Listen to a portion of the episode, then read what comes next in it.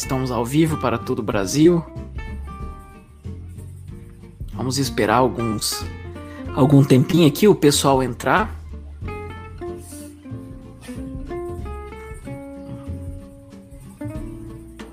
Opa, já temos 12 pessoas.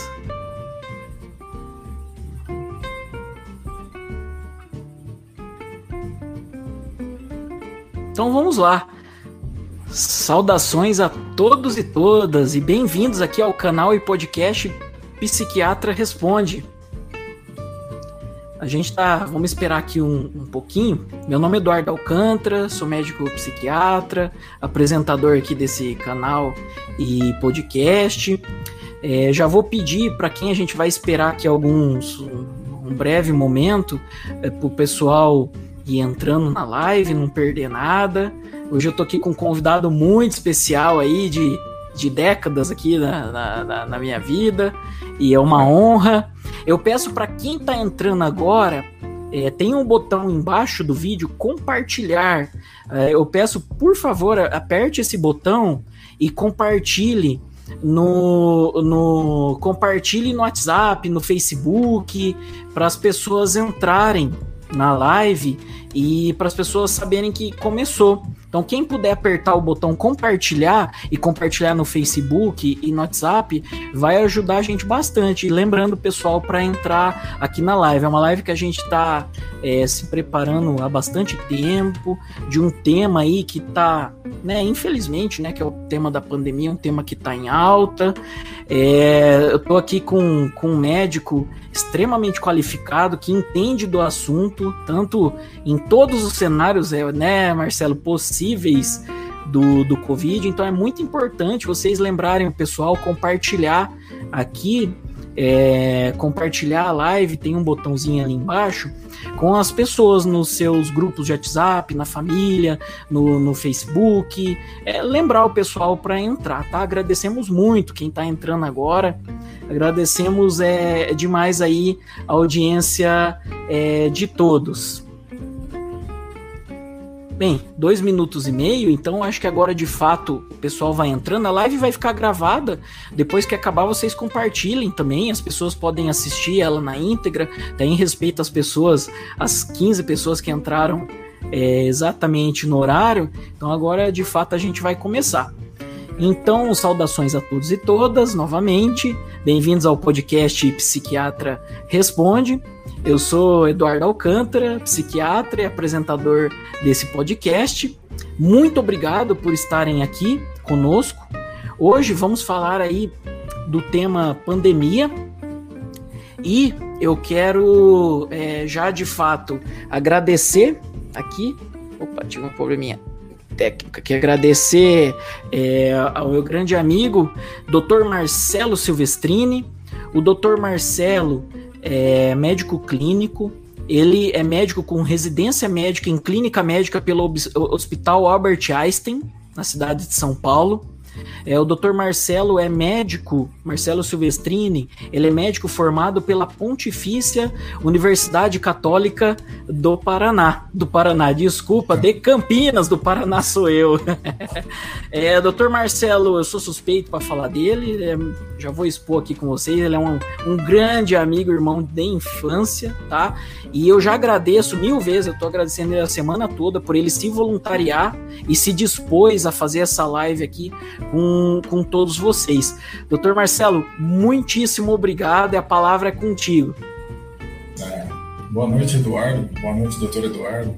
Realmente um amigo das antigas e acompanhou, eu acompanhei a trajetória dele, ele acompanhou a minha e sempre mantemos os laços aí de amizade, embora em cidades diferentes, diferentes, é, sempre compartilhamos aí é, sobre a vida, a vida acadêmica e médica aí. É, boa noite a todos, ao canal podcast Psiquiatria Responde, Psiquiatra Responde. É, fico muito grato, é uma honra aí fazer parte, escrever um pouquinho, né, pelo menos narrar o que, que como é o dia a dia do, do emergencista, quem trabalha na linha de frente, tanto na emergência ou na enfermaria, é, que tem realmente um contato com, desde o começo na, na pandemia e também trazer um pouquinho aí, né, em relação ao que aconteceu comigo. É, na verdade, eu acabei virando paciente, né? Então, uhum. eu, e o aspecto emocional realmente acabou interferindo bastante no começo e no desenrolar no totalmente prognóstico da minha doença, né? Então, não só o caráter físico, mas o caráter psicológico é muito importante. Né? Então, aí. Uhum. Bem, quem está entrando aqui é, agora, muitíssimo obrigado a todos aí pela audiência. Novamente eu falo, se inscrevam aqui no canal para acompanhar o trabalho e cliquem aqui no botão, tem um botão embaixo, compartilhar. Compartilhe essa live nos grupos, compartilhe essa live no seu Facebook, se possível, né? Ajude a gente a divulgar para mais pessoas é, entrarem aqui ao vivo é, nessa live. Quem puder compartilhar nos grupos para o pessoal entrar, a gente agradece. Então vamos lá. Doutor Marcelo. Bem, para quem não sabe, o Dr. Marcelo já apresentei o, o currículo dele, né? Um currículo é, de muito valor. O Dr. Marcelo Silvestrini, ele é um médico clínico com residência médica. Desde o primeiro dia, né, até fazer já um agradecimento aí, nome, acho que até da sociedade, né, desde o primeiro dia, esse, esse guerreiro, esse herói, é, trabalhou na, na pandemia, no Covid. O Dr. Marcelo trabalha numa instituição da cidade de São Paulo, na linha de frente mesmo, no atendimento a casos, casos leves, moderados, graves, de Covid. Hoje ele vai compartilhar aqui conosco um pouco da sua experiência.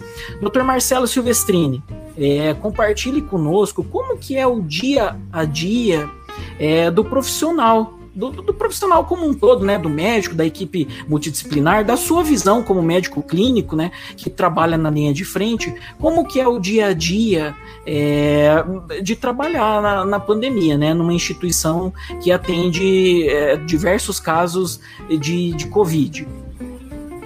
É, doutor Eduardo, é, isso é, é bem interessante, né, porque desde Desde, desde, desde o momento que eu me formei, eu já trabalhei na emergência, já tive contato.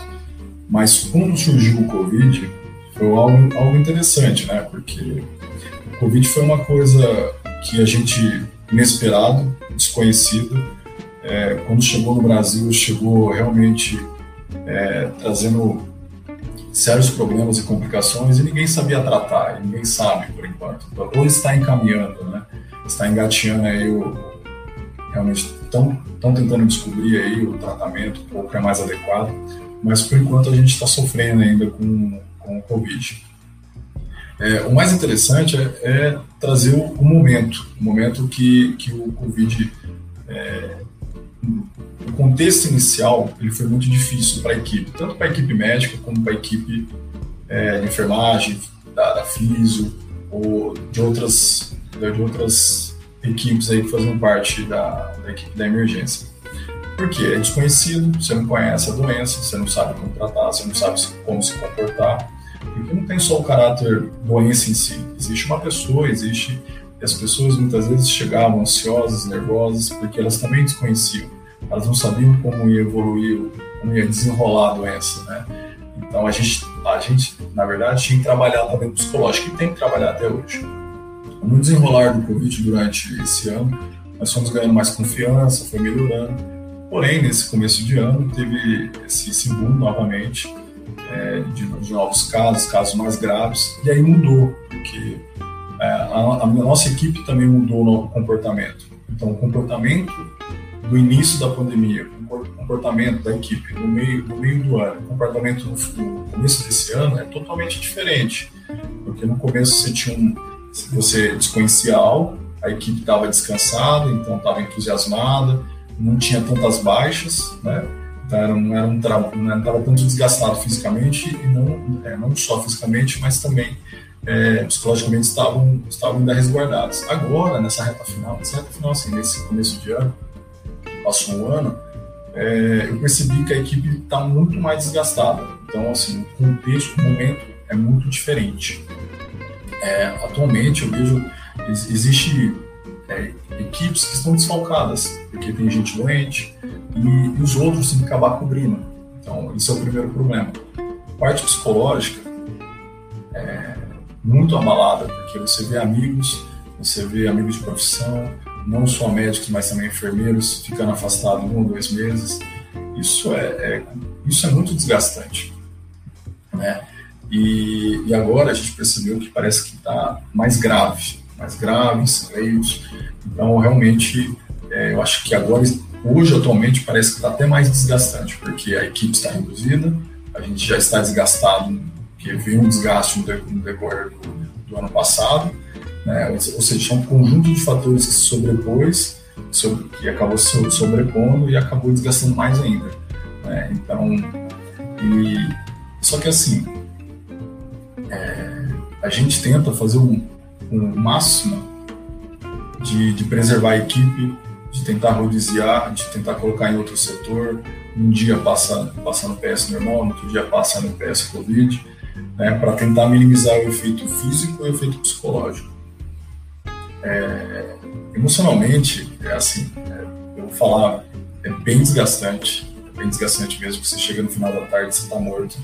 Muitas vezes quer chegar em casa, quer ver a esposa, é, a gente quer sentar, a gente, quer, a gente não quer ouvir outro assunto, só quer sentar no sofá, conversar com a esposa. Muitas vezes a gente queria até estudar e a gente não consegue, porque está tá tão cansado fisicamente e mentalmente que a gente não consegue fazer nada. Então só quer sentar e ficar na frente da TV e não pensar mais em nada. E aí, além disso, é, ver essas notícias que a mídia divulga, cara, é muito frustrante, porque a gente é muito bombardeado. Ou seja, você fica o dia todo no, no PS, você vê só tristeza, você tenta fazer o seu, o seu melhor, chega em casa, só escuta a notícia Covid, Covid. Então isso acaba desgastando mais ainda. É, fisicamente a gente até, até acaba aguentando, mas eu acho que o mais pesado na emergência é o, é o fator psicológico, com certeza.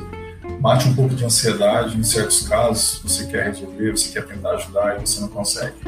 E aí você tem até um certo limite, você tem um certo ponto que você chega e você não consegue ultrapassar o tratamento.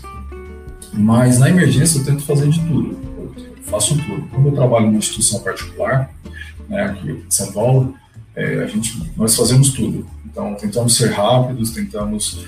É, eu sei que muitas vezes a equipe está cansada, a enfermagem acaba ficando sobrecarregada, a nossa coordenação tenta angariar mais, mais médicos, tentando ajudar. Né, tudo depende também do momento do dia, né, mas é, o, que eu, o que eu faço mais é, é, tentar resolver o mais rápido possível, tentar internar se possível, tentar orientar muito bem, deixar uma orientação que muitas vezes a família chega muito angustiada. A família desconhece tratamento, desconhece o prognóstico, né? desconhece como vai ser a evolução do seu familiar, como vai ser. Então, muitas vezes tem que parar, você tem que conversar. Muitas vezes não é só tratar o doente, você tem que acolher a família. Então, é, tem um trabalho duplo na emergência. Não, você tem que saber dosar com a sua equipe, você tem que saber tratar muito bem, ser rápido, ter uma medida rápida, saber o que pedir, o que fazer com o seu paciente. Não só, não só isso, você tem que acolher a família. Então, muitas vezes, o familiar está lá fora, o familiar está extremamente nervoso, ansioso. Você tem que acolher, você tem que parar. Você tem que parar. Quem for Muita empatia, né? Muita. Então, você, então, e aí acaba te consumindo isso. Não é um, um consumo pro lado do mal, mas é, é uma coisa natural. Todo familiar quer saber como seu, o seu familiar está. E isso é, isso é uma coisa corriqueira no dia a dia da emergência. Então, é, então a gente tem que pensar nesses fatores. E aí muitas vezes você acaba até esquecendo de você mesmo, né? Você acaba, você vai almoçar duas, três horas da tarde, né?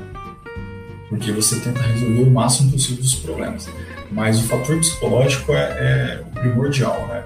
Aí cria um pouco de ansiedade, porque você tenta resolver tudo, aí você não consegue, você fica frustrado. É, no final da tarde, um pouco de tristeza, porque aí você já está cansado, aí já bate, já começa a pensar nos casos. Mas o que eu tento fazer é isso: é tratar, o paciente chega, a gente trata, a gente dá o tratamento inicial, tenta o mais rápido possível iniciar o tratamento, explica muito bem para o paciente uma coisa importante é você explicar ao paciente o que vai ser feito, como vai ser feito, por que vai ser feito, né? E aí isso toma tempo. Então, parece brincadeira, mas isso toma muito tempo. E depois você tem a segunda fase, que é ir lá fora conversar com, com, com o familiar.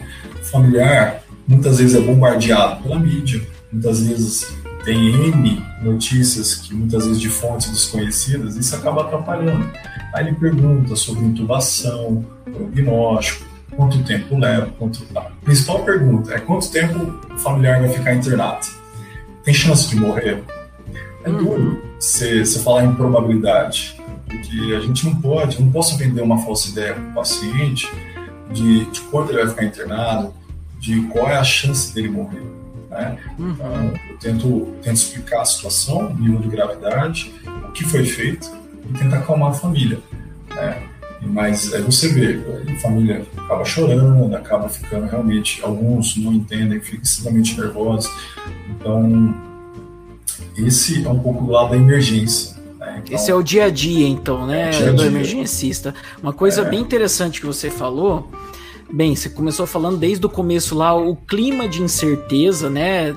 Em tudo, né? Eu acho Isso. que a, a, a, pandemia, os aspectos até emocionais, um, um, um dos fatores assim que mais é, vão impactar é essa incerteza, né? Que dia vai acabar, quando vai acabar e o que é isto, né? Que lá no começo era muito mais forte esse o que é isto, né?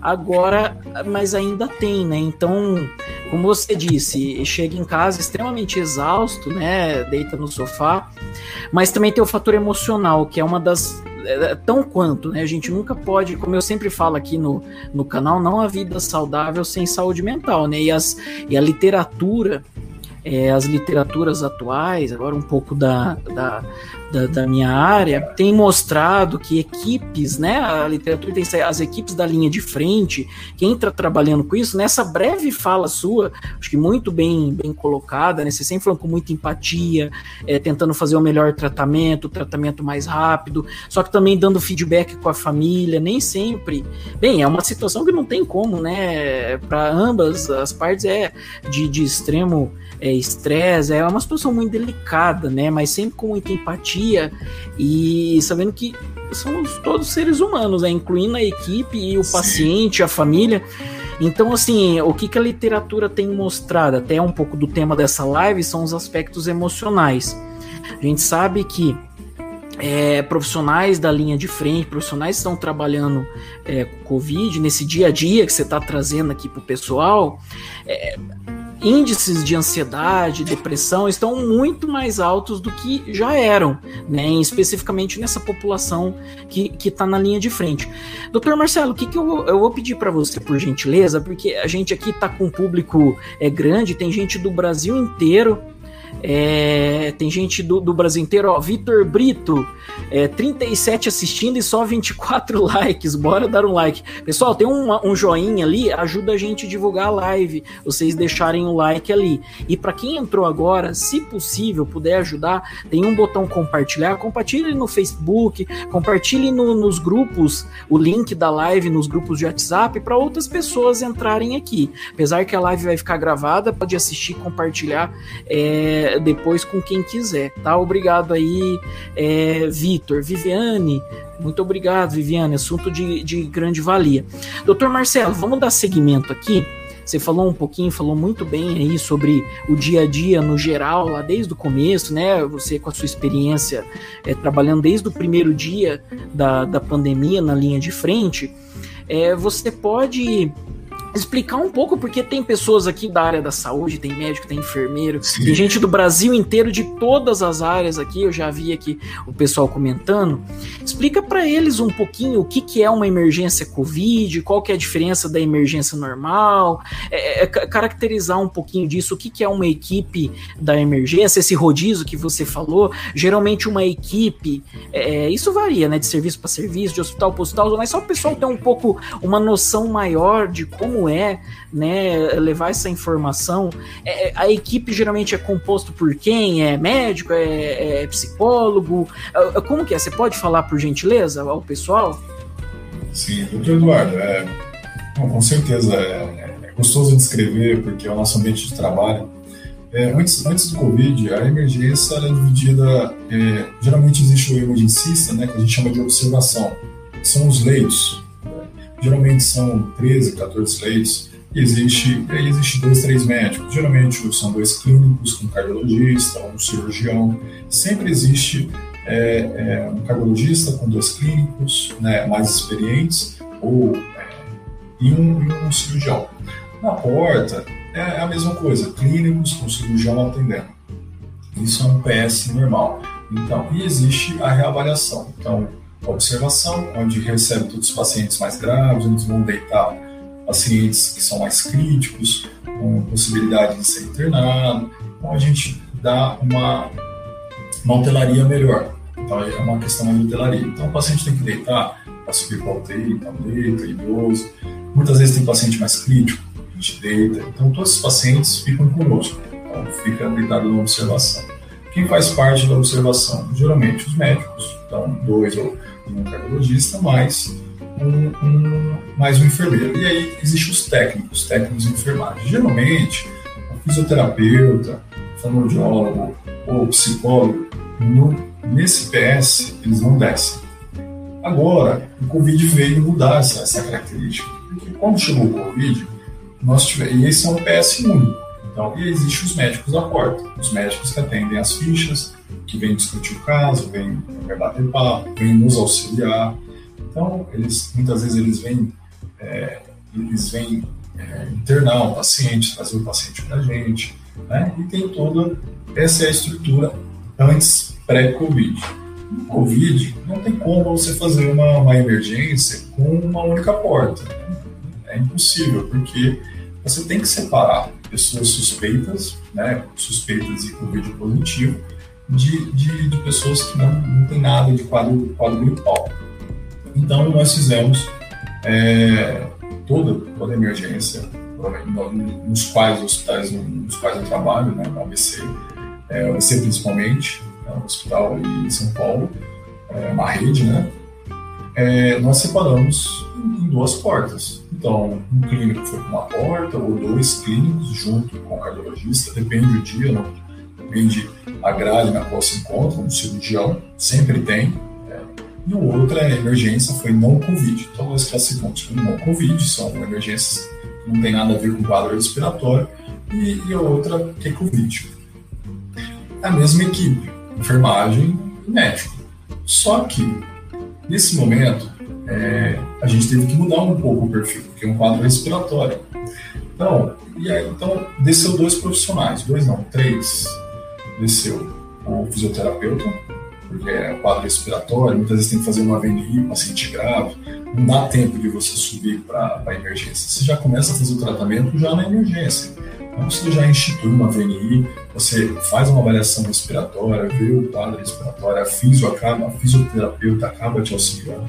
Então, é um trabalho multidisciplinar, um trabalho multi. A gente, na verdade, depois do Covid, é um trabalho multi, na emergência. Né? Então, a gente o auxílio da fisio, ela desce, avalia, ela, na verdade, ela fica conosco agora, né? na, na, nossa unidade, e, e, ela passa, avalia, vê se tem necessidade, se há necessidade de catéter, se há necessidade de evoluir para máscara não inalante, se vai realmente para uma VNI, né, uma ventilação não invasiva, isso que é uma das medidas que, que nós realizamos na emergência para ajudar na respiração, melhorar a saturação do paciente, expandir o pulmão. Né? É, associado a isso, nós temos um apoio da, da psicologia, dos psicólogos, então eles não ficam fisicamente na emergência, mas se você quer, se você deseja um apoio, você vê que um paciente está mais ansioso, isso acontece, não é, é uma coisa muito natural. Então a gente, nós encaramos com muita naturalidade, a pessoa é, ter, ter um desgaste, estar com um desgaste emocional, estar ansiosa, o prognóstico de sua doença. É, então, nós, nós pedimos uma avaliação da psicóloga. A psicóloga desce, passa, avalia e começa a fazer o acompanhamento. Claro, sempre com, com, com, com proteção, existe o capote, né? nós usamos dois capotes, é, gorro, máscara, máscara N95 e aí outra máscara, tudo sempre com produtos de limpeza espalhados corretamente no setor de emergência. É um ambiente muito, muito amplo, né? um ambiente bem organizado então, é, nós temos essa precaução. É, o, o terceiro, desculpa, o, temos essa, essa precaução. E o terceiro funcionário, o terceiro profissional que entra é o nutricionista e o fonoaudiólogo. Então, muitas vezes, para você, o paciente já está lá, está o dia todo, é, para fazer uma avaliação de, de, de para saber qual tipo de refeição. Então, o fonoaudiólogo vai, vem, avalia, acaba avaliando junto com a, nutrição e traz aquele, o alimento adequado, né? Porque a gente já começa a alinhar o tratamento desde, desde a emergência até na UTI. Então, então, entrou na emergência, é um tratamento que teoricamente já está alinhado para a UTI ou para a enfermaria. Então, a gente já começa a tratar, a gente não perde tempo. Isso é uma coisa muito importante, mudou né, a característica do, da emergência. Meio que é, parece que se tornou uma semi-intensiva, né, ou uma intensiva. Tem todos os cuidados, faz VNI. Se houver, claro, no ambiente, ambiente adequado, você acaba isolando o paciente, onde você pode fazer uhum. adequadamente. Nós, nós uhum. passamos, não, não, quebramos as regras, nós fazemos adequadamente dentro uhum. do, que o CCH acaba mandando para a equipe da Infecto, né? Uhum. A pneuma acaba orient, nos orientando. Então, você vai fazer venir, vai fazer ambiente isolado, vai fazer certinho, é, ambiente, box, é isso. É bem criterioso, né, Marcelo? Bem então, criterioso. Então, só... nós fazemos, uhum. é, separamos os pacientes adequadamente. Esse é o dia a dia do Covid. E aí, rapidamente, a coordenação, paciente mais grave, chega, e chega no PS, nós já cara, triamos rapidamente o paciente, olha, isso é grave, isso é grave. E aí, é, e aí você tem um feedback muito interessante, você tem uma ligação com a coordenação, com, com seus superiores, que eles estão presentes, eles ficam presentes é, o, dia, o, dia, o dia inteiro. É, olha, o paciente está mais grave, esse aqui, esse aqui tem vaga, tem leito, e assim vai. Por quê? É, mudou o comportamento, mudou a interação uhum. entre os profissionais. Os né? serviços então, foram reestruturados, né? Reestruturados. Reestruturados. Uhum. Então, só para contextualizar, que te, como tem o, Mar, uh, Dr. Marcelo explicou muito bem, tá? Quem está entrando agora, é, esse é o 32 segundo episódio do podcast Psiquiatra Responde, canal e podcast. Se inscrevam aí no canal e compartilhem essa live para outras pessoas entrar. Quem entrou agora, a gente está aqui com o Dr. Marcelo Silvestrini, ele é um médico da linha de frente que está trabalhando desde o primeiro dia é, na pandemia do Covid. Então vamos dar segmento aqui. O que ele acabou de explicar, para ficar um pouco mais fácil, a maioria dos. Isso varia de cidade para cidade, serviço para serviço, ele está falando a experiência dele, do serviço que ele trabalha, mas muitos em todo o país, em todo mundo, né, Marcelo? Eu acho que então assim, foram divididos em pronto-socorro, PS, quando a gente fala médico PS, é pronto-socorro, pronto atendimento, né? Que é um serviço serviço de emergência 24 horas. Geralmente foram é, divididos em PS Covid, pronto-socorro Covid, e não Covid, que é o clínico. Clínico é o atendimento normal, pronto-socorro, o pessoal vai né, buscar. E o Covid, é, a equipe necessita de um cuidado maior, os pacientes, até para não misturar os pacientes com sintomas respiratórios, só para ficar um pouquinho mais o pessoal da, da é, das outras áreas, para ficar um pouquinho é, mais claro. Acho que explicou muito bem, Marcelo, tá? É, muito obrigado. Marcelo, você, doutor Marcelo, pode explicar um pouco é, para nós é, um pouco disso, como que é quase, eu, do jeito que você explicou é, do povo, é quase uma maratona, então, fazer um plantão, trabalhar exclusivamente com, com emergência, no pronto atendimento Covid. É, é, é você antes trabalhava já com emergência, né, mas emergências clínicas, né, o pronto-socorro convencional, digamos assim, né? Como, como que é? Tem diferença? Então é mais, é, é algo novo, né? É, digamos atípico, né? A gente não está acostumado, pelo menos a nossa geração, a todo Sim. dia ali uma pandemia, né? Então é, é, é, quase que novo em todo lugar, em todo mundo, né? Até tem alguém, eu, eu vi notícia alguém que ainda está vivo lá da gripe espanhola de, dessa época, já faz, sei lá, muito tempo, né? Várias décadas, mas é algo novo, tanto para os médicos, a população em geral. É, como que é, assim, é, é, é, quase uma maratona? Conta um pouquinho da tua experiência. Doutor Eduardo, é, realmente eu falo que é uma, é uma vida, é, você tem que ser atleta, né? Mas a gente não acaba sendo atleta, né? Você acaba comendo mal, você acaba ficando cansado, muitas vezes você tem que ter uma força de vontade de, de, manter, de manter o corpo bem, fisicamente bem, até a mente. Mas realmente, a maratona é, é uma vida extremamente. fisicamente é cansativo, cansativo. Toda hora, a todo momento, você está tentando resolver problemas, está tentando pensar, está tentando acolher. Então a gente acolhe muito, a gente acolhe até amigos, amigos de profissão. A gente pede calma. É, a equipe da enfermagem muitas vezes está exacerbada, está sobrecarregada. Nós, nós percebemos que as equipes, muitas vezes, nós não temos não, não só que acolher os pacientes, mas também acolher o, o, a equipe. Então, você tenta ser o esteio da, da, situação, ser o mais calmo possível. Muitas vezes você não, a gente não se encontra calmo, a gente acaba ficando nervoso com, com determinadas situações, mas você tem que manter é, a calma, manter a, a postura, né? E, na emergência. Mas o que acontece? É, realmente é desgastante, é muito desgastante. É, tem médicos que tão, acabaram optando, hoje está uma corrida de atender seis horas. Então é difícil hoje você ver médicos atendendo é, 12, 18, 24 horas. Isso é muito difícil. Existe, existe. Mas hoje tem muitos médicos que estão optando, devido ao desgaste, estão optando em, em, trabalhar seis horas. Então entra sete, sai a uma, ou entra uma, sai, sai às 19. Por quê? Não é porque eles querem, porque eles estão cansados. Porque muitas vezes já fizeram é, três dias encarreado, 12 horas, 18 horas, e no dia seguinte ele gostaria de trabalhar seis horas e descansar à tarde. Por quê? Porque é cansativo. É cansativo fisicamente. Você sai realmente, você sai cansado. Isso eu saio, não tem como não sair e a cabeça sai sai realmente um pouco mais mais cheia, né? Então à tarde, muitas vezes chego em casa, quero ver somente somente eu quero ver minha esposa, quero sentar, quero jantar tranquilo. É, antes dessa fase de lockdown, dessa fase de, de paralisação, é, eu tentava descansar, eu tentava me tentar relaxar com corrida. Adoro correr. Então eu ia para academia, tentava correr, desestressar, malhar uma horinha, é, comer bem, ou muitas vezes no final de semana a gente acaba extrapolando um pouquinho aí nos quitutes aí. Mas durante a semana a gente tenta manter a postura, a gente tenta manter uma, uma salada. Minha, minha esposa coloca na linha, né?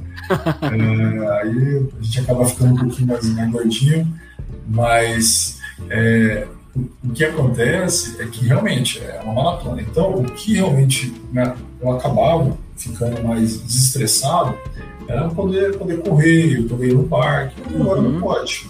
Muitas vezes a academia, no prédio no qual eu moro, tem uma academia, mas é uma academia que muitas vezes você, muitas vezes você gostaria de, de ir para fora, de passar na sua academia uhum. na qual você paga, que tem mais estrutura, que tem, que tem, um, que tem um preparador físico.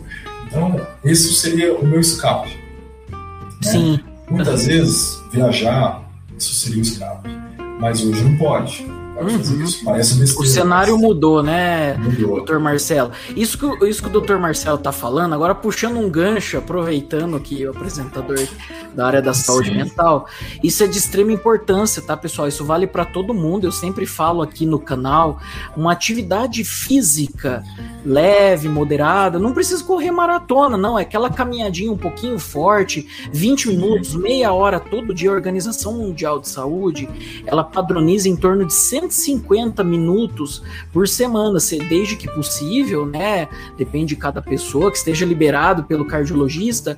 Para a saúde mental, há muitos anos já saem diversos estudos. Pra, pra, são o que, Eduardo, geralmente o pessoal pergunta: o que, que eu posso fazer para prevenir, para eu não ficar ansioso? Aliás, aliás, é, quadros de ansiedade é, leve é, a gente consegue, nem precisa de medicação, tá? Dependendo. Dependendo do quadro de uma ansiedade leve, atividade física, redução da cafeína, medidas comportamentais, terapia cognitivo-comportamental com, com os psicólogos, já trata e não precisa nem de remédio. E atividade física, uma das coisas assim mais importantes de, de prevenção, além do sono e outra, aí é, é um assunto para mais de hora, né? Que é da minha Sim. área da saúde mental.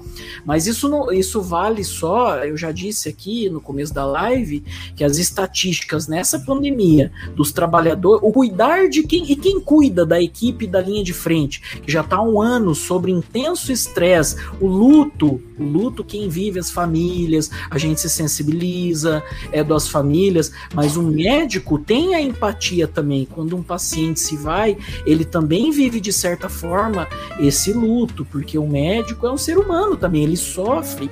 E quem cuida? E num cenário desse, de um plantão, o Marcelo falou de 6, 12 horas, num cenário que a gente está vendo, a gente se sensibiliza com todas as vidas, né? São mais de 300 mil vidas, é, brasileiras que se foram, é, é um cenário complexo, por isso que a gente tem que cuidar é, da nossa saúde mental. Acho que o, que o Marcelo, como profissional que está ali trabalhando, ele está falando a versão dele, de quem está ali mesmo, tentando fazer o melhor, tentando dar o seu melhor, tentando dar energia, às vezes, que não tem ali para fazer o melhor e para dar o suporte necessário tanto ao paciente quanto à equipe quanto pessoal para ele, para a família dele e, e para aguentar isso, porque já são mais de 12 meses, né? Que os hospitais estão todos, digamos assim, remodelados, né, Marcelo? A dinâmica do, do tratamento é, nessa pandemia. Só um, um, um, adendo, pessoal. Quem quiser, pode deixando aqui comentários aqui no chat, no chat, perguntas, o que for possível, a gente vai responder no, no, no final da live. Podem escrever se vocês tiverem alguma dúvida. Aproveitar o doutor Marcelo Silvestrinho, com seu grande conhecimento, a sua experiência aí, desde o primeiro dia da pandemia aí, tá trabalhando na linha de frente. Quem quiser fazer comentários, perguntas, pode deixar aqui no chat que na medida do possível a gente vai vai responder. Muito obrigado aí pela audiência. Estamos aqui com o Dr. Marcelo Silvestrini, clínico, é, falando sobre aspectos emocionais, aspectos é, físicos e em todos os cenários da pandemia de Covid no Brasil e no mundo. Muito obrigado pela audiência e se inscrevam no canal. Marcelo, eu acho que daqui a pouco o pessoal vai começar a deixar as. Vamos passar. Diga, fique à vontade. Puxar, puxar, um, puxar um gancho. Você, doutor, Eduardo, o senhor comentou, o senhor não, você, né? Você comentou, você comentou um item, assim, é uma coisa muito fundamental. Eu, é engraçado que, para mim, então, o que é o dia a dia? Então, independente se você faz UTI, se você faz emergência, eu acredito que, que os médicos têm uma vida, uma vida paralela, uma vida fora do hospital. Muitas vezes sai do hospital, troca a roupa, né? quer, quer esquecer desse momento. Não é porque a gente é ruim, a gente é gelado, a gente... não, nada disso. Porque a gente realmente está cansado, a gente quer desestressar. Estressado, é, o que foi fundamental para mim nesse, durante esses 12 meses foi o exercício e foi minha família.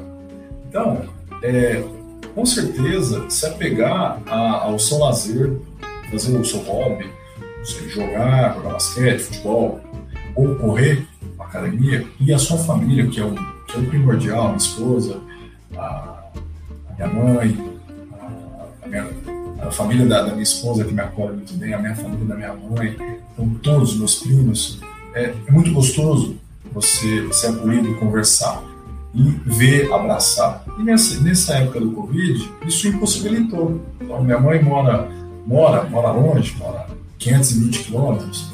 Nessa pandemia, você acaba ficando longe. Então, acaba piorando o seu status. Né? Então, a família que era o sustento, claro, tem minha esposa, é, maravilhosa, mas é, tem entes queridos que a gente deixa de, de estar presente e isso acaba atrapalhando. Então, o exercício, para mim, eu acho que foi essencial. Acho que o seu hobby e família. Uma coisa interessante é, no PS, você falou de cuidar de quem cuida. Isso é fundamental. As pessoas esquecem dos cuidadores. Muitas vezes o cuidador está cansado. É, é, é nítido quando chega na emergência, chega de ambulância, o paciente, o acompanhante, se você vai, você acaba acolhendo, você acaba levando num canto, numa sala, muitas vezes eu já vi cuidadores chorar. Olha, eu cuido sozinho, eu não tenho mais condições de. Sou esgotado psicologicamente. E, e aí muitas vezes você fica, você fica impossibilitado de ajudar, porque você não consegue, você não consegue ajudar com palavras, né? E muitas vezes você tenta trazer o psicólogo para tentar ajudar, ou familiar. Olha que situação hoje no qual eu me encontro. E aí eu tento trabalhar a família. Mas é difícil, isso é um momento de emergência. Uhum. Aí quando sobe, quando vai para a UTI ou para a enfermaria, que, que, a equipe realmente começa a trabalhar mais profundamente. Mas isso é fundamental. Hoje o que eu vejo é que isso, isso é nítido. E até acho que tem alguns artigos que falam é observar o cuidador, observar, é, cuidar de quem, de quem cuida no, no, dos pacientes. E a gente acaba esquecendo. Então tem que ficar de olho, tem que cuidador que cuida da sua avó, de uma pessoa que está tá acamada, preste atenção. Muitas vezes você tem que dar valor a essa pessoa. E a gente acaba esquecendo, muitos acabam esquecendo. E uhum. isso é um fator psicológico, né? É, muitas vezes acaba cobrando, cobrando, cobrando, e você esquece que é uma pessoa também que. E vai adoecer, né? A gente tá sobrecarregado. Que o estresse é um, é um dos grandes, a gente sabe, da minha área. É, os transtornos mentais, a gente. Hoje em dia, a medicina, a ciência reconhece fatores até genéticos para a maioria dos transtornos, porém a gente sabe que a genética não é condenatória. O, os estressores ambientais, o estilo de vida e vários outros fatores, né? É sempre multifatorial. É, e o estresse é um desses maiores fatores. E pensa agora, todo o mundo, né? O mundo em si, é, e vão pegar as equipes, as estatísticas é, de transtornos de ansiedade e depressão nas equipes de linha de frente estão muito altas, até duas, três vezes maior do que era antes. Então, esses fatores estressantes, esses estressores ambientais, que assim a gente chama é, na psiquiatria, estão sendo é, é, precipitantes. Marcelo, eu vou colocar aqui alguns comentários, agradecer o pessoal, continuem comentando alguns comentários aqui, a gente vai passar para a segunda é, parte da nossa live, até para não se alongar tanto. Mas muito obrigado por quem está comentando aqui. É, Vera Abreu, boa noite, boa noite, Vera. É, Tiago, mais de um ano de pandemia, atendendo na linha de frente, vendo histórias tristes todos os dias, auxiliar traz profissionais é fundamental. Exatamente, Tiago, muito obrigado pelo teu comentário, pela tua participação. Tiago é, acompanha aqui desde o primeiro episódio do podcast, sempre está comentando, agradeço a ele. É, existem grupos aqui no Brasil de várias universidades é, que são grupos é, terapêuticos de suporte psicológico. Um grupo que recentemente eu vi é o pessoal da, da psicologia da Pontifícia Universidade Católica de Campinas, que o Dr. Marcelo se graduou lá, uma excelente Sim. faculdade. Existem grupos, e isso pelo Brasil todo, são vários grupos. É, Para quem é profissional da linha de frente, busquem ajuda, pessoal. Suporte psicológico não precisa ter diagnóstico, é para todo mundo, tá? E principalmente agora no estresse da pandemia. Vamos passar aqui para outro comentário. Perfeito, Leonardo Síntese. Perfeito, doutor Marcelo. Atividade física e minha família, suporte psicológico, né, são fundamentais para que pudesse passar melhor por essa pandemia. Muito obrigado pelo comentário, é, Marcelo. É, e o Tiago aqui de novo. Lembro que no início dessa pandemia, esses profissionais foram agredidos pela população em transporte públicos, na rua, é verdade. É até um pouco disso que o Marcelo falou. Chegar em casa, ver algumas notícias, pessoas se baseando em fake news, né? Também é difícil, né? É muito verdade. difícil falar desse assunto. A gente tem que sempre tem que conferir as notícias, sempre verificar, tomar cuidado e não se bombardear 24 horas. É uma organização, é uma 음 é, uma, é uma recomendação da Organização Mundial da Saúde, do Núcleo de Saúde Mental, lá no começo da pandemia, divulgou um documento, e neste documento falava que tomar cuidado, não ficar alheio, né? Porém, escolher um ou dois ou três horários por dia para se atualizar com as notícias de fontes confiáveis e não ficar o dia inteiro, né, vendo notícias tristes Sim. o dia inteiro. Isso daí adoece, tá? Não é para ficar alheio, porém tem que ter essa disciplina. Isso faz parte da proteção da saúde mental em pandemias. Vamos passar, enquanto o pessoal manda outra, outra, outras é, comentários é, aqui. Diga, fique à vontade. Uma coisa interessante em relação ao apoio profissionais, é, umas, umas, três semanas atrás, no The Guardian, um jornal britânico, é, comentou, comentou uma coisa bem interessante. Eles fizeram uma reportagem em relação a. Eles, na Inglaterra, eles estão fazendo núcleos, centros de, de apoio ao, ao, aos, aos profissionais de saúde que trabalham no Covid. Porque eles perceberam que os profissionais de saúde eles se desgastaram, eles compararam que os profissionais de saúde eles estavam é, perante o nível de mortes, o nível de estresse, perante ao nível de estresse de guerra. E esses núcleos eles, eles seriam amparados, eles seriam é, orientados por, por gestores de guerra, gestores que já foram, já passaram em guerra, ou que são, são preparados. É, Treinamento militar, né? Treinamento militar. Então, só para você ver o nível que nós, que nós chegamos. É, na reportagem, eles falam, é, foi, foi, foram construídos, na verdade, foram é, projetados 26 unidades, 26 centros para tratar os, os trabalhadores da área da saúde. Não somente médico, mas também enfermeiro, fisioterapeuta e assim vai. É, então é muito interessante como isso é importante, né? porque ninguém para para pensar. Então a gente tenta tratar a doença em si, tenta tratar a doença em si, mas existe o caráter psicológico. Muitas vezes o paciente chega, muitas vezes não tem nada, só tem um Covid positivo, mas o fator psicológico abalou tanto o paciente, chega numa crise de ansiedade, chega estressado, e, e vai parar na emergência. Para, não tem como, porque a mente controla, não tem como. E, então, e na Inglaterra percebeu-se isso, eles montaram, é, não sei se já, já estão funcionando, então, comparado com o nível de guerra, uhum. estresse de guerra. Olha o ponto que, que chegamos. Né? E é difícil, né? É difícil, eu não tenho um parâmetro para falar, claro, está fazendo uma guerra, mas nível de estresse eu acho que deve, deve se assemelhar, é difícil. Mas é, é um relato e acho que é importante. E provavelmente aí, vamos ver se eles conseguem trazer, fazer um apoio é, aqui no Brasil ou fora daqui. Vamos ver se vão institucionalizar isso, né? Uhum. Pelo menos nessa, nessa época de pandemia. Mas é um, é um adendo, acho que é um adendo importante, que muitas vezes quem quiser procurar, é, veja que isso é interessante. Um Sim. Uhum, obrigado. é fundamental. A crise de ansiedade, estresse é fundamental. Sim. Pessoal, vão deixando os comentários, deixa o like, não esqueçam de compartilhar a live para mais pessoas entrarem. É, daqui a pouco a gente vai ler mais comentários. Podem ir deixando perguntas que, na medida do possível, a gente vai responder. Vamos passar para uma segunda parte dessa live e que eu acho que é bem, é bem importante a gente falar é, sobre isso, e, em especial o Dr. Marcelo, tem uma grande experiência aí, como eu disse, desde o primeiro dia da pandemia, trabalhando na linha de frente, já passou por todas as fases, já passou por tudo que vocês possam imaginar, de desgaste, enfim.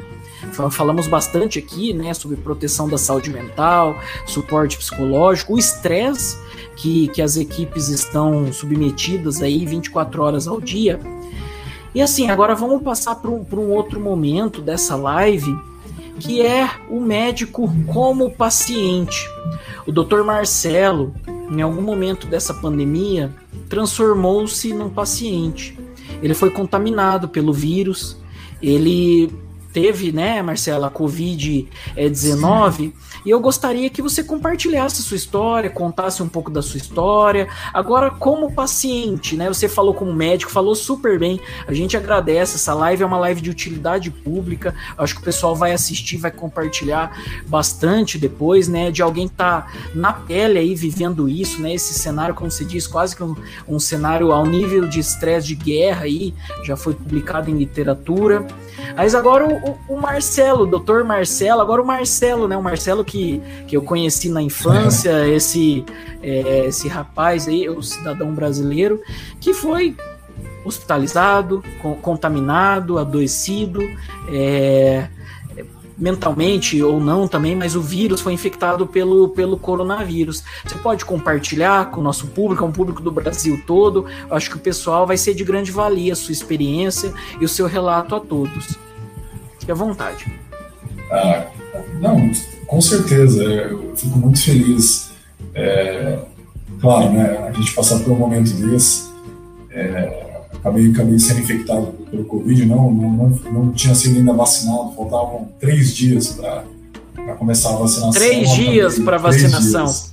Uhum. E aí percebi que tive um mal-estar e acontece. Né? Então, ver os dois lados da moeda é bastante interessante. Claro, a gente fala depois de tudo ocorrido, eu agradeço a todo mundo. Inicialmente, eu, quem passou do meu lado, quem ficou do meu lado, principalmente minha família, minha esposa, minha mãe, é, minha cunhada, meu cunhado, não tem nem como meus amigos, meus amigos todos, doutor Eduardo, amigo de infância, é, e outros amigos que, que presenciaram, né? Eu não vou listar todos, mas é, todo dia rezando por mim, então rezando, orações, é, na torcida, porque realmente o meu quadro, quando eu peguei o Covid, é, eu não acreditava, né? Foi o um sentimento de negação. Eu não acreditava. Então, é, eu não acreditava. Falava, poxa, passei um ano inteiro. Eu peguei agora no começo do, do ano de 2021 e foi depois do, do ano novo. Foi, mais ou menos em torno lá do dia 10, dia 15. E acabei, trabalhei normal, sempre com precauções, não viajando, em casa. Eu acabei pegando. É difícil falar onde eu peguei, então não sei falar assim, será que foi no meu trabalho? Será que foi é, em outro lugar? É difícil. É difícil porque você não sabe.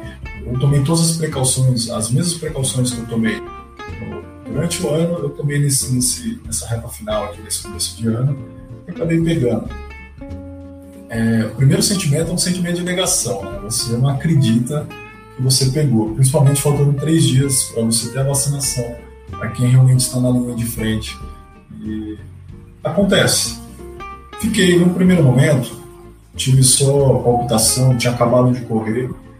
É, vou, escrever um, vou descrever um pouquinho, tá, doutor Eduardo? Fique à vontade, até para o é pessoal. Porque entender como que, como que muita gente ainda não teve, né, o Covid, é, para o pessoal entender mesmo como que foi, né, como a sua experiência, é, infeliz experiência, mas como que foi, Sim. né, para você.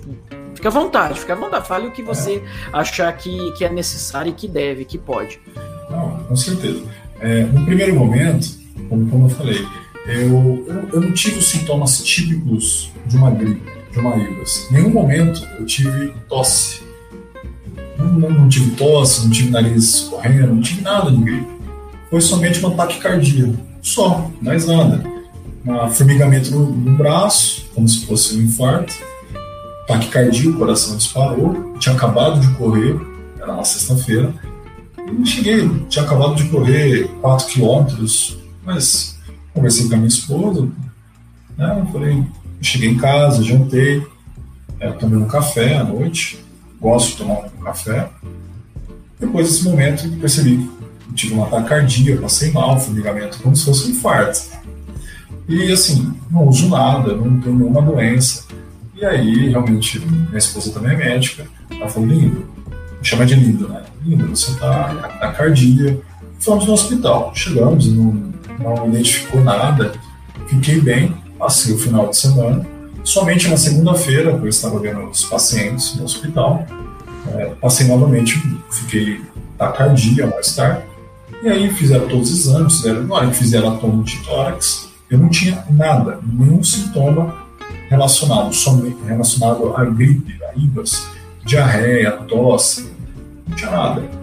Varia é, bastante, né? Até o pessoal entender, né, Marcelo? Cada pessoa, às vezes, é. Não dá para comparar é. um caso com o outro, muitas vezes, né? Sim. Se manifesta de maneiras distintas. Isso? Distinto. É isso? Com, com, certeza, com certeza. O meu foi. É, o que acontece é que foi totalmente diferente, né? E aí, na segunda-feira, que eu passei mal, tá, tinha uma febrinha, uma febrícula 37,7, mais nada, não tinha nem dor de garganta.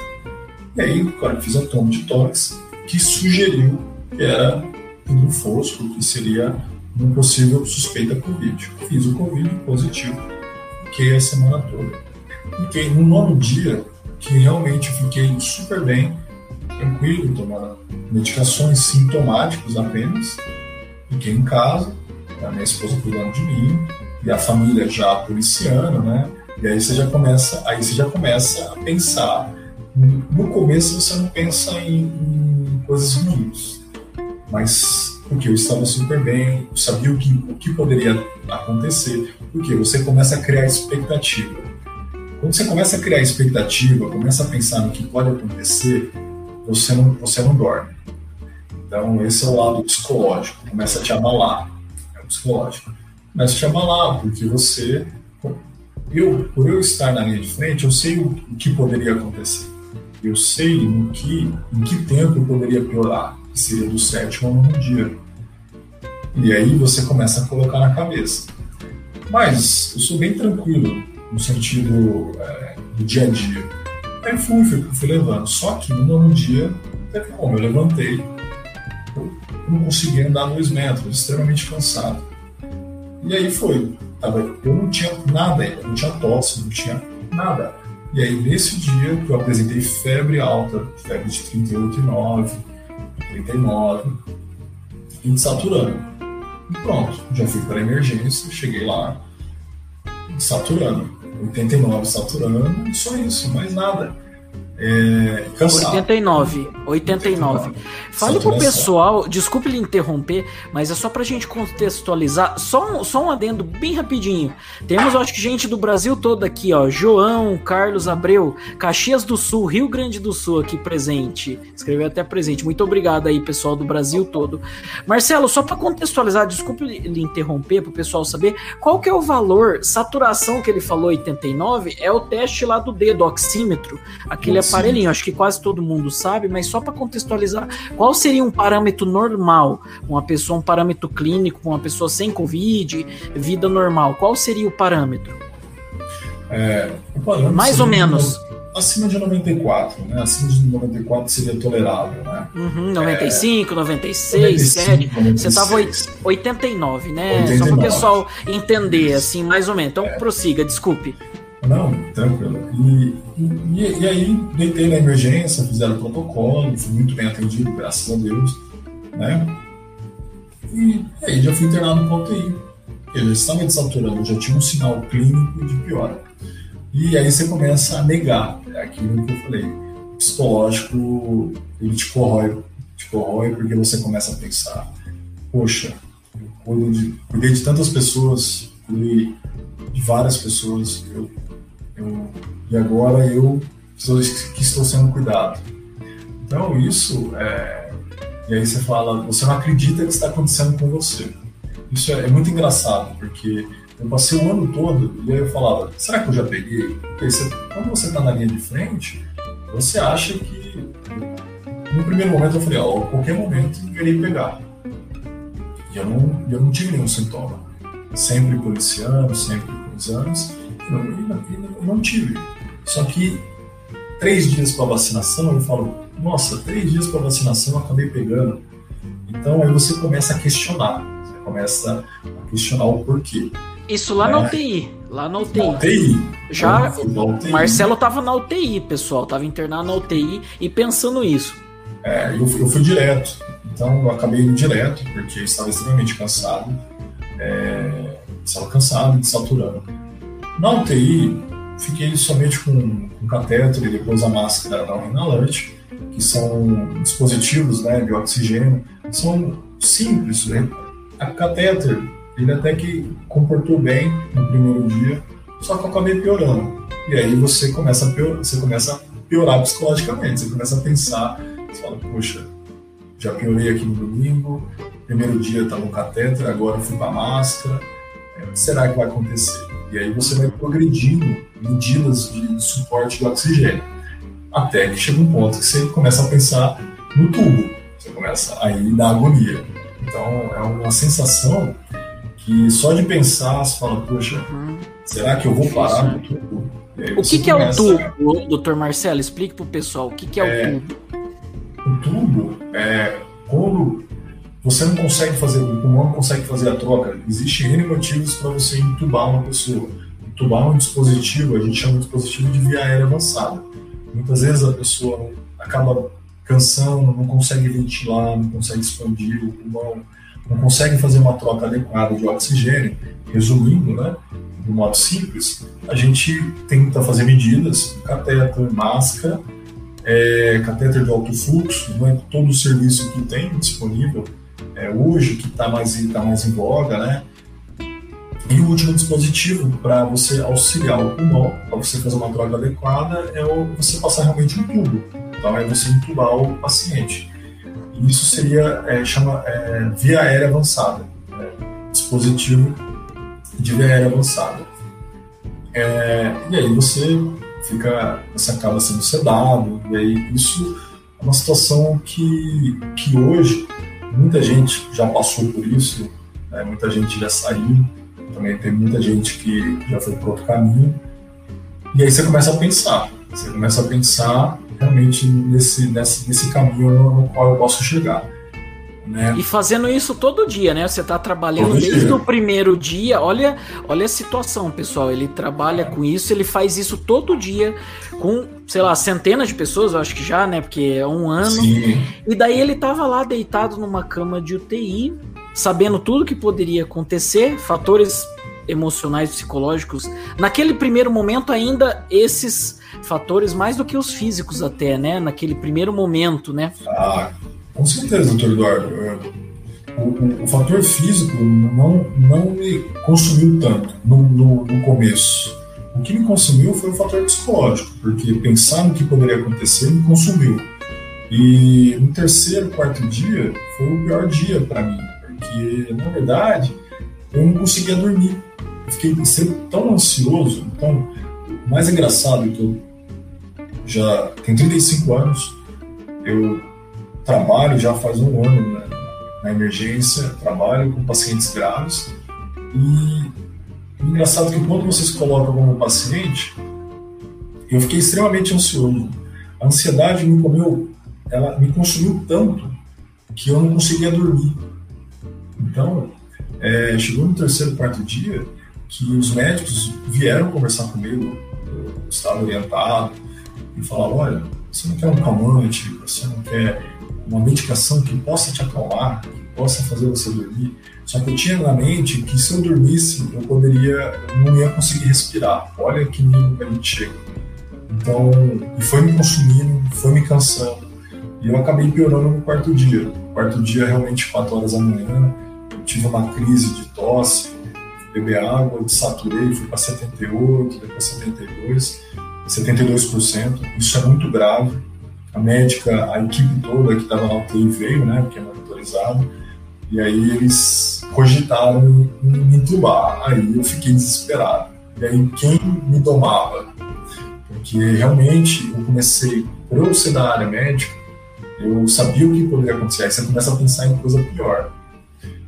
Mas a gente, mas o que foi fundamental foi o médico me acalmar médico, na sequência, ele percebeu que eu estava estressado, que estava, ele, ele, ele, se posicionou, ele se colocou no meu lugar. Eu estava extremamente estressado, eu estava consumido. Então, se consome. O psicológico consome muito. E, e aí o médico veio com calma, foi conversando, falou: olha, vamos fazer medidas, vamos fazer evoluir com catéter de alto fluxo, é um, um mecanismo como eu falei, não tem em qualquer hospital, ainda alguns hospitais existem 10, é, 10 unidades, são hospitais grandes, hospitais referências, tem pouco ainda, mas já está sendo desenvolvido e ajuda demais, é o que realmente é, não deixou ir para o tubo, não deixou eu ser entubado. Aí o médico, calmamente, na madrugada, então isso era 5 horas da manhã, foi conversando, foi realmente me acalmando, é, ele, ele, se colocou no meu lugar, ele foi com calma, é, e aí eu fui acalmando. Ele falou, eu fui, ele foi meio que barganhando comigo, né? Ele foi, vamos entrar com uma medicação para te acalmar, vamos fazer um catéter de alto fluxo, né? Que esse catéter de alto fluxo é, vai me ajudar. Vamos, fizeram duas drogas para me acalmar, eu não dormi, né? E fui acalmando, fui melhorando o padrão respiratório. E, mas o que me ajudou foi o médico em se conversar, realmente me acalmar. Isso foi fundamental, claro. Ele acolheu, né? Te acolheu, ele acolheu a tua demanda é, e. Isso diminuiu um pouco o meu estresse. E aí foi. E aí fui fazer um trabalho respiratório, fazendo VNI, fazia duas horas VNI, é um, é um mecanismo, né? Só para explicar. A gente acaba num dispositivo que a gente uma máscara que acaba jogando ar para dentro, é um modo simples estou explicando para poder expandir o pulmão. Então, isso é o que me ajudou. O catéter de alto fluxo, que acabou segurando minha saturação, associado à VNI, ela realmente mudou, mudou o meu desfecho. Né? E claro, minha força de vontade.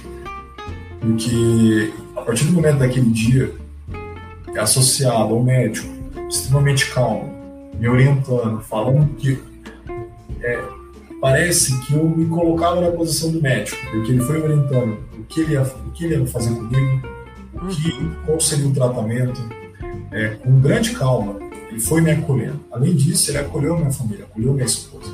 É, uma coisa interessante é que minha esposa conversava comigo todo dia. E o, o acolhimento da, da, da, minha família foi fundamental é, dos, dos, meus amigos. Então, nesse momento, eu fui, eu, eu, percebi que eu estava sendo acolhido é, pelos amigos, os amigos mandando mensagem. E aí, por uns cinco dias, eu não respondi ninguém. Eu não respondi praticamente ninguém. Eu joguei o celular de lado. E porque você começa a ficar realmente num momento muito crítico, você só quer conversar com com a sua esposa e com a sua mãe, é isso. Você só quer conversar com essas duas pessoas. E não que as outras pessoas não mereçam, elas merecem muito. Eu amo outras, é, outras pessoas, a minha família, é, os meus parentes né, e amigos. Só que nesse momento crítico, você só quer conversar realmente com uma ou duas pessoas. Você não quer conversar com outras pessoas. E isso eu fui, eu fui assim, eu tenho, só tenho que agradecer porque o carinho, o conforto, é, eu vi a preocupação dos amigos, dos familiares. Gente, é uma coisa é, extremamente. E aí você começa a ficar mais sensível, porque você está naquele ambiente debilitado fisicamente. Eu perdi 25 em torno de 20 a 25 quilos. Então, 20 a 25 dias, quilos você perdeu. É, Foram quantos UTI. dias de UTI? Quantos dias de UTI, Marcelo? Foram 17 dias UTI e mais 17 8, dias. 17 dias na UTI, e aí tomava banho na cama, é, fazia tudo, tudo na cama, literalmente. Então, em pessoas técnicas de enfermagem, eu agradecia, eu agradecia de coração. Porque... O carinho, o cuidado, né? carinho, né? O pessoal da técnica de enfermagem, é. enfermeiras e técnicos são excepcionais, né? Uhum. Excepcional, a gente só tem que agradecer. O trabalho de formiga deles é impressionante. Eles me acolheram, eles foram conversando, a gente fomos, fomos falando de tudo. E aí, e cuidado, imagina, tomar banho meia-noite. Gente, quem dá banho meia-noite no paciente? Parar com calma, trocar lençol. Esse, esse foi a minha vida. Depois do quarto dia, eu não consegui mais sair da cama, eu atrofiei. Então, eu perdi muita massa magra. Acabei atrofiando, tive dificuldade para andar depois da sequência. E aí foi naturalmente, é, uns 17 dias do UTI eu ficar acamado, fazendo o trabalho respiratório e o trabalho psicológico. Isso, e chegou um dia que eu me acalmei, assim. Quinto, sexto dia, eu me acalmei. E aí as coisas começaram a andar, a fluir. Porque você começa a ver evolução, você começa a ver melhora do padrão respiratório, você se apegou mais ao ambiente no qual você se familiarizou com, com os funcionários, né, com o pessoal que cuida de você, eles vinham me ver, né? Isso foi, foi excepcional, não tem como descrever. E, e aí você fica extremamente sensível, você fica emocionalmente você fica sensível, você fica até mais choroso. Tem certos momentos que você fica mais sensível, não tem como, você pede a Deus. É, então, não tem como, não tem como. É, foi um quadro grave. Foi um quadro grave. O teu dá para se dizer que seu quadro foi Covid, 17 dias de UTI. Foi grave, Sim. né? Uhum. Foi grave, não, foi grave. Eu não fui entubado no nenhum momento e trabalho todo dia. Então, é como eu falei, é um trabalho físico, é um trabalho, trabalho dia a dia, fazendo é, VMI, deitando de bruxo, deitando de lado. Né? Então, isso é, é, uma coisa extremamente importante. Né? Claro, depende da pessoa e a pessoa tem que ter cabeça boa.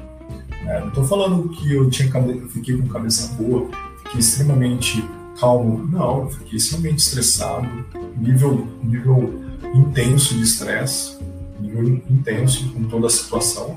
Só que as pessoas foram me acalmando. Fui acolhido pela equipe, fui acolhido pela família. Então eu só tenho que agradecer. Eu não, eu não posso, é, um momento, falar que, que eu não fui acolhido. Sabendo as orações, você fica feliz, você fica. Como eu falei, você pode teve um momento que, é, como eu falei, você fica extremamente sensível. Você acaba uhum. chorando, pedindo a Deus, a Nossa Senhora, você se apega. Né? Independente da sua religião, você, você se apega mais ainda. Né? É, com certeza, eu sou católico, mas você se apega, não tem como. Você solicita mais, você, você muda. Então, eu mudei o jeito de ver a visão de vida, né? Depois de uma de experiência dessa, 17 dias de UTI, é, 25 quilos magro, mais magro nessa, nesse tempo. Emagreci, emagreci, mas eu ganhei tudo de novo, né? A esposa cozinha bem, né? Aí você ganhou, você ganhou tudo, né? Mas, mas eu fiz físio, né? Uhum. Eu fiz de pós, então eu fiquei uhum. dois, meses, dois, dois, meses parado. Então, uhum. Só para você ver que nível que eu cheguei. É, então, isso, é, eu médico, é, eu mais teoricamente com uma estrutura melhor, com apoio familiar, apoio de amigos melhor, olha o nível que eu cheguei. Entendeu? Olha o apoio, né? Com toda uma estrutura, com todo um apoio, com toda uma equipe, né? Foi para UTI no, no quarto, quinto dia que você disse, já conseguiu leito, vaga, né? Até tá tendo essas questões atualmente. Foi. Eu peguei uma época, foi o começo, né, né Eduardo? Foi o começo da, da, da, antes de começar essa, essa dificuldade. Segunda onda, né? Consegui rápido, então eu cheguei na emergência e subi rapidamente, né? É, claro, isso, isso é difícil eu comentar do público, porque atualmente eu não trabalho, eu não trabalho no público mas é, trabalho no particular, fui atendido no particular, né?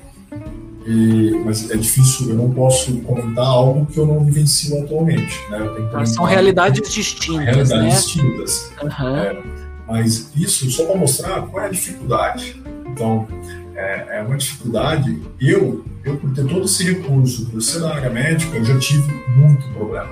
Eu tive, é, realmente, foi, foi grave, foi me tornei um paciente grave.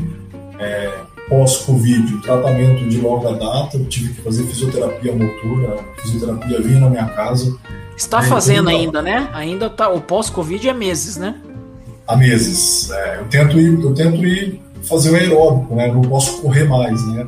Tem que ficar seis meses sem correr. Então eu faço aeróbico, tento malhar, tento fazer uma expansão do pulmão, fazendo as consultas com, com os médicos uhum. é, com pneumologista, com pneumo, com cardiologista, né? Mas é uma situação, olha, e aí foi, no desenrolar da doença, na UTI, é, fui gradualmente, fui me acalmando, né? E, e eu fui, e aí todo aquele carinho, né? aí daí alguns dias eu comecei a pegar o celular, comecei a rir, né? Você começa a ver notícias, ver os comentários. Começou a me mandar é, uns áudios. Mandar uns áudios. Então, e isso, você vê o quanto você é querido pelas pessoas. Então, muitas pessoas, mas muitas, assim, é, não estou falando para vangloriar, não. Pessoas que ficaram sabendo de longa data, que a gente não viu, não viu mais, mandaram, né, ficaram ficaram diariamente. A empatia, né? A sensibilização, é. né? Nesse momento de, de, de, de, pandemia. Só um adendo aqui, Marcelo. É, quero agradecer já, a gente já passa de uma hora de live. Eu tô aqui com o Dr. Marcelo Silvestrini, um um herói aí, um médico que está trabalhando desde o primeiro dia dessa pandemia e que também foi paciente, ele já disse aqui, né? Ele já agradecer tá um papo bem essa voluntariedade sua aqui de expor isso e de passar essa mensagem para a população. A gente tem gente de várias áreas do Brasil inteiro. A gente já agradece imensamente você por ter se voluntariado a dar esse deu, seu depoimento. Falou que ficou foi um caso grave de covid, um sobrevivente, né? Além de um trabalhador da linha de frente, também um paciente sobrevivente aí do, do, do Covid. Lembrando, pessoal, é, que os cuidados, tá? A gente tá falando aqui de Covid do dia a dia. Lembrando, tá? Máscara, álcool gel, distanciamento, nós apoiamos todos os cuidados recomendados pela, é, é, pelas, é, pelas entidades, né?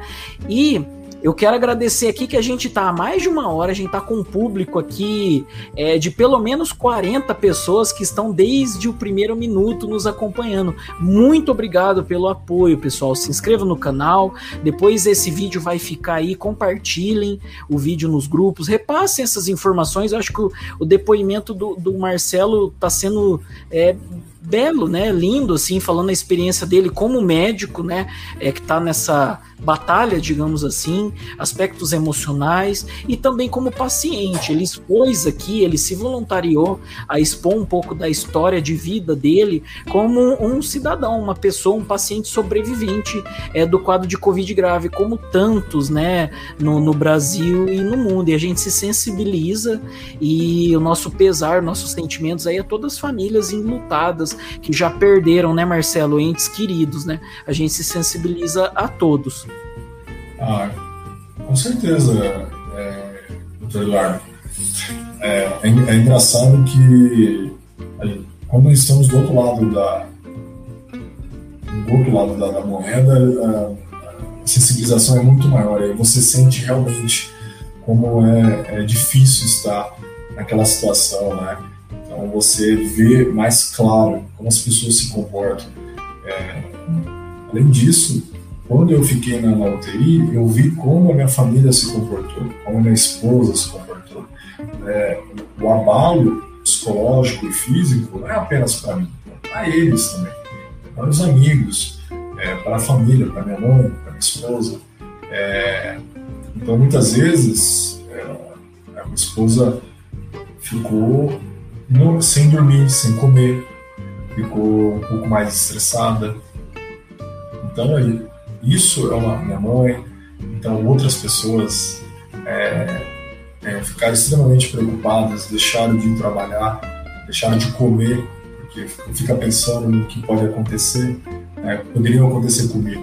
Então isso é, abala todo mundo. Então é, essa doença é um, é, tem um caráter realmente que acomete todo mundo, não é só a mim, mas a toda a minha família. Né? totalmente diferente. Todo mundo ficou preocupado. Então você vê que abalou todo mundo. Claro, eu não estava presente para ver, mas isso, eu vejo relatos, eu vejo como, como eles se comportaram e como ficaram. Mas durante, então é engraçado que são fases diferentes. A fase pré-internação, né, quando você está bem, quando você, a forma como você se comporta, a fase que eu estava no, no, na UTI, é uma fase extremamente frágil, principalmente emocional. Eu, eu acredito que 90% do tratamento, é, 80%, né, 80 é psicológico.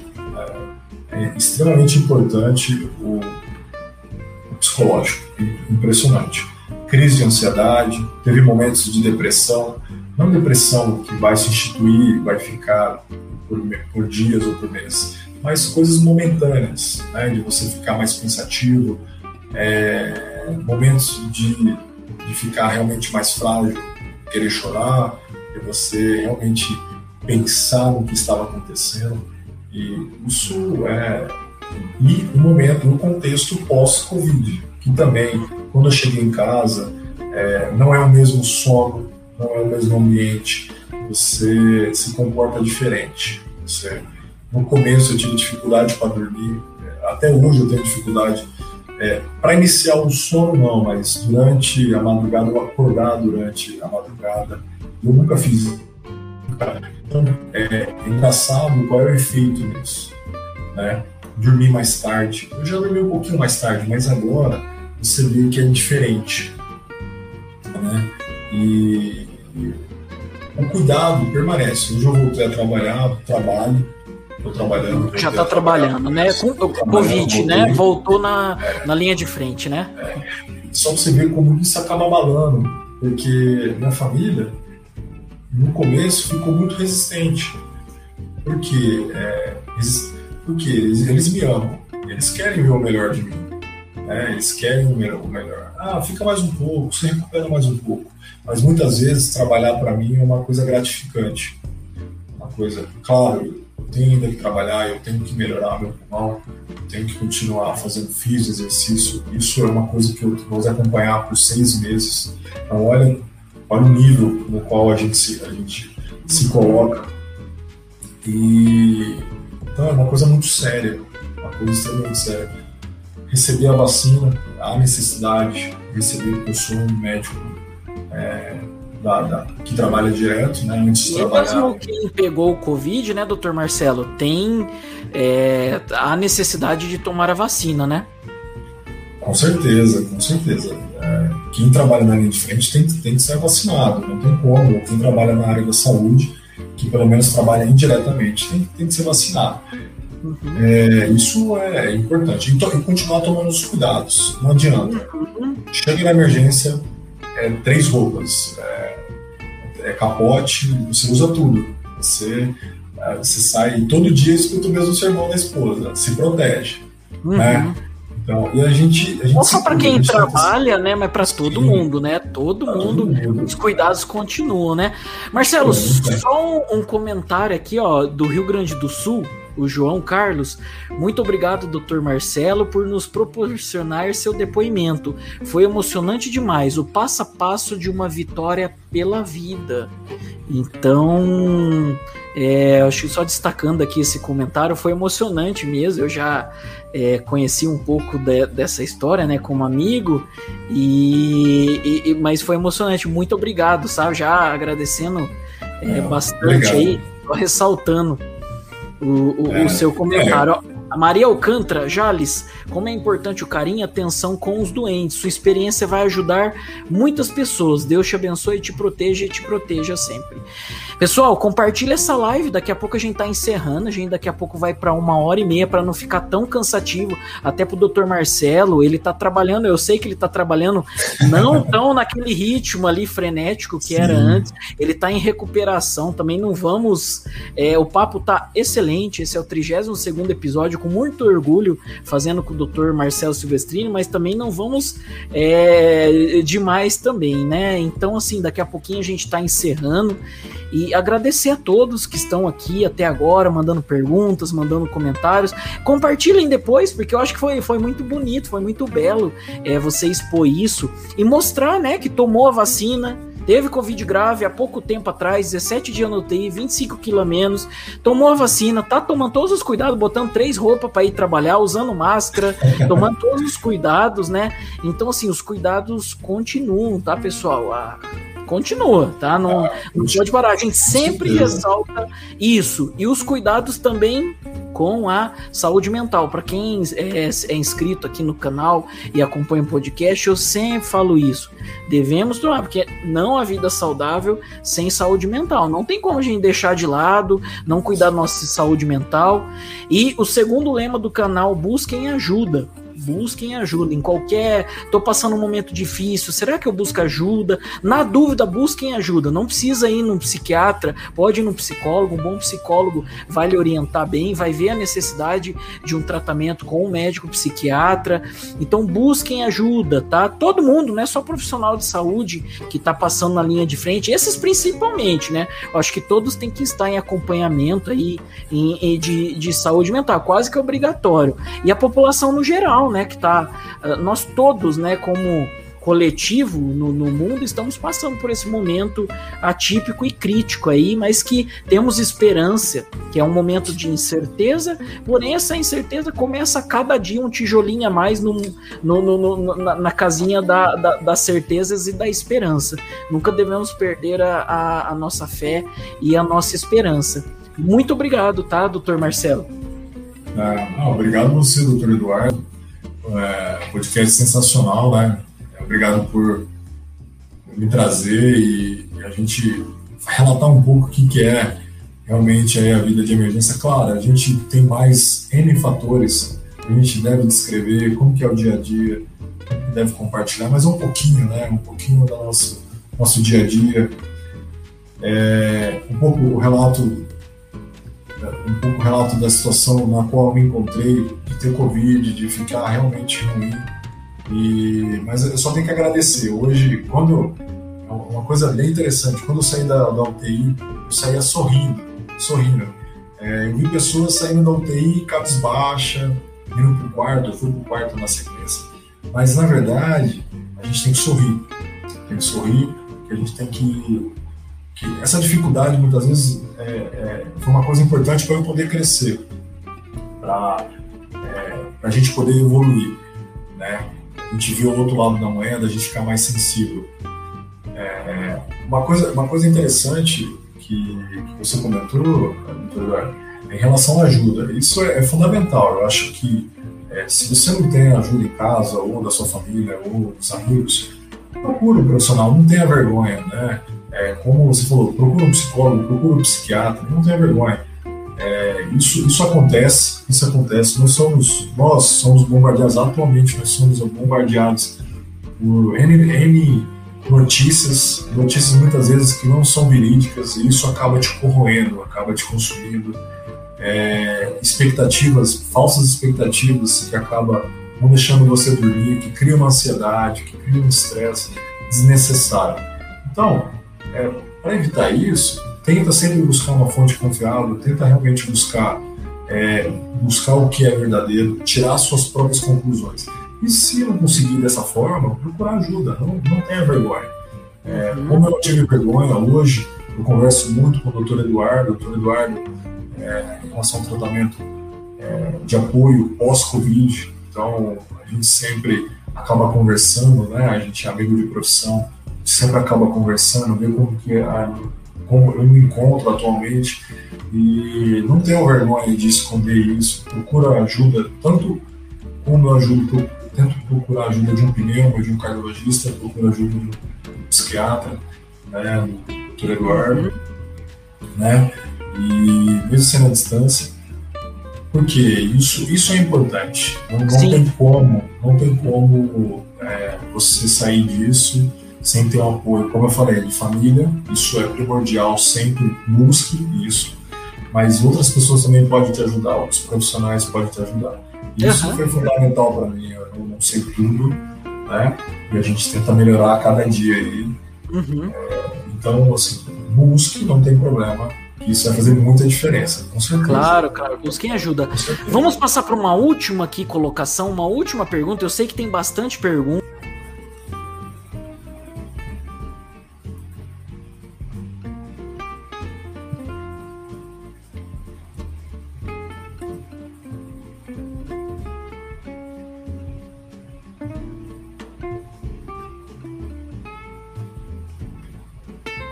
Eduardo. Opa, que tive um probleminha ah. técnico. Desculpa, pessoal. É, eu sei que. Voltei agora. Eu sei que é um pouco. Tem bastante comentário, tem bastante gente fazendo algumas perguntas. A gente já tá com quase uma hora e meia, dá até para fazer uma segunda live, mas eu acho que essa live foi bem rica. É bem interessante. O, pessoal tá fiel aqui já, 30, 40 pessoas. Muitíssimo obrigado por esse apoio. Compartilhem a live depois. Vamos propagar esse, esse belíssimo depoimento aí é, pro Brasil. Ajudem compartilhando daqui. Quando, eu, quando a gente fechar a live, vai passar 10 segundos, vai estar tá o vídeo de uma maneira só. Podem reassistir, encaminhar no WhatsApp, postar no Facebook. Vamos só passar aqui para uma última pergunta, Marcelo. Você topa? É, se você puder falar, a Lucy colocou aqui, gosta, eu acho que pelo que eu entendi, ela quer saber se, se você se for, é, se você puder, souber, gostaria de saber como você falou, 27 dias, 17 dias na UTI, é, sobreviveu, né? É, 20, 25, 20 quilos a menos. É, gostaria de saber sobre as sequelas. Hoje, depois de um mês, dois meses, né? Pós sair da UTI, já tá voltando a trabalhar. Aliás, Pessoal, vamos agradecer o Marcelo, que ele chegou de um plantão. Hoje ele estava trabalhando com Covid. Afinal, chegou correndo, tomou um banho, a gente já se reuniu e começamos a live. Muito obrigado aí pela tua disponibilidade. Você pode falar um pouquinho sobre as sequelas no, no teu caso? E no geral também? É, as, as, alguns, alguns artigos, a maioria do, são sequelas realmente. As três principais sequelas, né, que são o acometimento do Covid, é não no meu caso. Então, você pode ter um comprometimento cardíaco. No meu caso foi, eu tive uma suspeita de miocardite, né, uma inflamação do coração. Então, foi por isso que eu tive ataque cardíaco. Então, é mais raro, mas pode acontecer. é uma inflamação do coração, é, você pode ter TEP e você pode ter infecção bacteriana, foi no qual eu tive, ou seja, uma infecção por bactéria, ela se sobrepôs à infecção por Covid. É, mas existem outras sequelas. Então, no meu caso, essas três são as mais comuns, que é a trombose pulmonar, é, pneumonia bacteriana, miocardite, tem outras, mas no meu caso, eu tive, como eu perdi bastante peso, eu acabei perdendo massa muscular. Então eu acabei atrofiando, não conseguia andar. Então no meu caso, eu tive problema cardíaco, é, infecção bacteriana, eu perdi 25 quilos, eu acabei atrofiando e não, não conseguia deambular, não conseguia ir no banheiro fazer minhas necessidades. Então, nos primeiros dias, depois, depois de, da UTI, eu precisava ter, ir de cadeira. Então, o enfermeiro precisava me empurrar. E aí cadeira de rodas, andou de cadeira, cadeira de, de rodas, não ficava de pé. Não ficava de pé, sem ajuda, e ficava extremamente cansado, né? ficava extremamente cansado e não tinha força no membro inferior, né? não tinha força muscular. É... O que acontece, então, essa foi a sequela, sequela motora, sequela cardíaca, então eu não posso correr, então eu tenho que esperar seis meses para ver como que eu vou me comportar, né? É...